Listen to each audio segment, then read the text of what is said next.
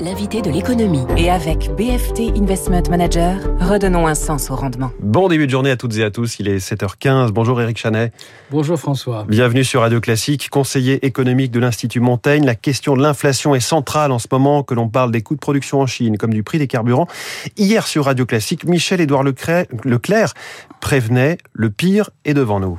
On voit bien aujourd'hui, avec la reprise d'une inflation que ne mesurent pas nos économistes qui lisent des statistiques passées, qu'il y a des grosses inflations arrivant sur les pâtes, plus 15%, pour arriver sur les huiles, plus 6%. Ça va flamber, quoi. Et je pense que peut-être février mars, c'est important, c'est avant les présidentielles, on peut même être à 5% d'inflation. Bon, ça va flamber. Eric Chanet, vous êtes d'accord? Il y a un point sur lequel euh, Michel-Edouard Leclerc a raison, c'est que l'inflation va continuer à monter. On est à 2,2% en France, mais enfin on est déjà à 4% en Allemagne. On a dépassé 5% aux États-Unis et beaucoup des hausses de prix sont dans le tuyau, si je puis dire, et vont se manifester parce qu'il n'y a pas que l'énergie, il y a à peu près toutes les matières premières, mais il y a aussi des pénuries des pénuries, y compris de main-d'œuvre, qui entraînent des hausses de coûts salariaux. Oui, donc l'inflation a quelques beaux jours devant elle. Alors, est-ce qu'elle arrivera à 4 ou 5% On verra. Ça me paraît un peu difficile à prévoir avec précision, mais c'est une possibilité. Je suis frappé du fait que vous, vous nous dites qu'en gros, on est en retard sur les États-Unis ou l'Allemagne, même quand on parle d'inflation. eh bien, euh, quand euh, les statisticiens que critique euh, M. Leclerc ont regardé les choses de près, ils se sont aperçus que les prix variaient plus rapidement aux États-Unis qu'en France, et un peu plus rapidement en Allemagne qu'en France. C'est-à-dire que les étiquettes bougent, les étiquettes valsent lorsqu'il y a des augmentations de coûts, mais que en France, ça se fait avec un peu plus de lenteur, ce qui n'est pas une mauvaise chose d'ailleurs pour les consommateurs. Donc voilà, euh, nous sommes à 2%, mais nous savons où nous irons parce que nos voisins y sont. Bon, donc ça va continuer à monter, ça, ça nous inquiète, mais que sait-on de la durée de ce mouvement d'inflation? Alors il y a une partie quand même qui est liée à euh, cet extraordinaire euh, rebond de la demande mondiale. Hein, c'est pas du tout une affaire française ni même européenne. On peut dire qu'il y a un gros stock de demandes qui ne demandaient qu'à être libérées. Il se manifeste, mais la production, elle, elle est habituée à des flux, et donc il y a une contradiction entre les deux. Tout ceci va finir progressivement par s'éclaircir. Alors pour certains, dans certains domaines comme les composants électroniques, ça sera plus long que dans d'autres. 2023 plutôt. Il est clair que pour les containers, ça ira beaucoup plus vite. Hum, sur les porte-conteneurs, oui. Voilà. Donc il y a une partie qui est transitoire. Puis il y a une partie énergétique, et la partie énergétique, elle est liée aussi au fait que l'hiver est devant nous. Et donc l'inflation devrait ensuite baisser disons, au cours de l'année prochaine, peut-être au printemps. Mais la grande question, c'est qu'est-ce qui se passe après? Est-ce qu'il y a une composante un peu permanente qui pourrait rester? Oui. Mais justement, je vous la pose cette question. Est-ce qu'il y a une composante un petit peu permanente qui pourrait rester, Eric Chanet? Je craignais bien que vous me la posiez. Euh, c'est là-dessus qu'il y a un débat qui est assez vif entre économistes. Et c'est assez amusant d'ailleurs de voir que ça oppose des générations d'économistes. Il y a les vieux de la vieille, dont malheureusement je fais partie, qui ont connu l'inflation très élevée des années 70, mais je pense aussi à Olivier Blanchard, qui est un mm. très grand économiste, qui disent c'est une possibilité, dans le fond, si les anticipations, aussi bien des consommateurs, des salariés, des, des syndicats que des producteurs, s'habituent à une inflation plus élevée, eh ben, elle sera plus élevée.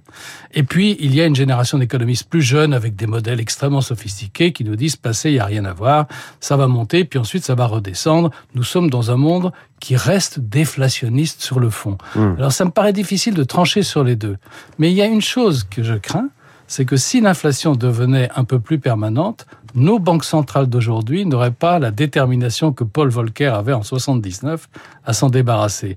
Jay Powell et Christine Lagarde n'iront pas dans la même direction et accepteront un peu d'inflation. Le patron de la Fed et la patronne de la, de la BCE. Donc là, vous êtes en train de poser la question de la, du rôle et de la mission qui est donnée aux banquiers centraux finalement. Quelle est leur mission à terme? Est-ce que c'est l'inflation? Est-ce que c'est l'économie? Est-ce que ce sont les, taux d'intérêt? Voilà, donc leur mission, c'est normalement de garder l'inflation autour de 2%, qui est leur, leur, cible à toutes les deux. Mais on pourrait dire que leur mission première, c'est de faire en sorte quand même que le système financier fonctionne, puisqu'elles sont à la source de la monnaie. Et les gouvernements auraient rapidement, à mon avis, la tentation de dire aux banques centrales, écoutez, vu les niveaux de dette que nous avons atteints, aussi bien d'ailleurs pour les dettes des gouvernements, des États, l'État fédéral, l'Italie a une dette publique de 160% du PIB, mais aussi des dettes privées. Ne vous amusez pas trop à remonter les taux d'intérêt, car vous mmh. pourriez casser la baraque, et dans ce cas-là, vous feriez le contraire de votre mission, vous créeriez le chaos alors que vous êtes là pour l'ordre et la beauté. Enfin, la beauté peut-être pas, mais en tout cas pour l'ordre. Et donc, il peut y avoir une contradiction entre l'objectif d'inflation et des gouvernements qui disent ne montez pas les taux, nous avons besoin de nous refinancer à des bons taux. Alors l'actualité la plus immédiate, Eric Chanet, euh, sur l'inflation, c'est cette attente d'un geste pour contrer la hausse des prix des carburants. On a listé les défauts d'une baisse des taxes, ça coûte très cher pour que ce soit visible par les ménages, et même euh, les défauts du chèque carburant, car ça revient en quelque sorte à subventionner le pétrole.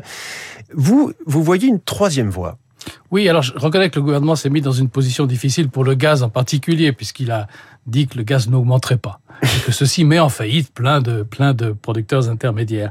Mais de manière générale, baisser la taxe quand le prix du pétrole est élevé, c'est vraiment faire un cadeau à l'Arabie saoudite et producteurs de pétrole. Même chose pour le gaz, c'est faire un, cadeau à Gazprom, puisqu'ils ils se retrouvent avec la même demande qu'auparavant, et ils peuvent pratiquer un prix plus élevé.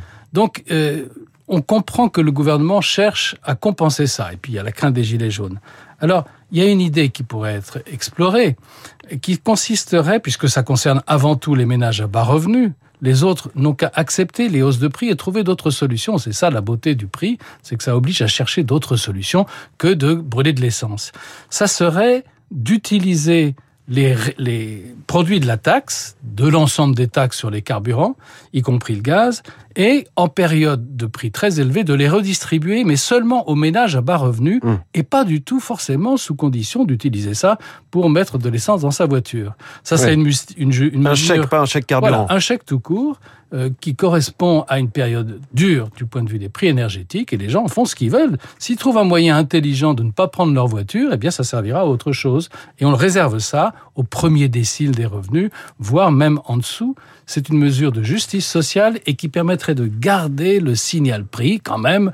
Au bout du compte, les prix d'énergie continueront à augmenter dans les dix prochaines années. Il faudrait peut-être s'y habituer un jour. Bon voilà, la proposition sera peut-être entendue par l'Élysée. On est à quelques heures de ce fameux déjeuner entre euh, Emmanuel Macron et Jean Castex. Merci beaucoup Éric Chanet, conseiller économique de l'Institut Montaigne, invité de l'économie euh, de Radio Classique. Merci et bonne journée. Merci de m'avoir invité. François Hollande, meilleur commentateur qu'acteur politique. David Doucan arrive dans un instant pour l'info politique et David Abiker pour les journaux. Il est 7h23. Vous écoutez Radio Classique. Avec la gestion Carmignac, donnez un temps d'avance à votre épargne.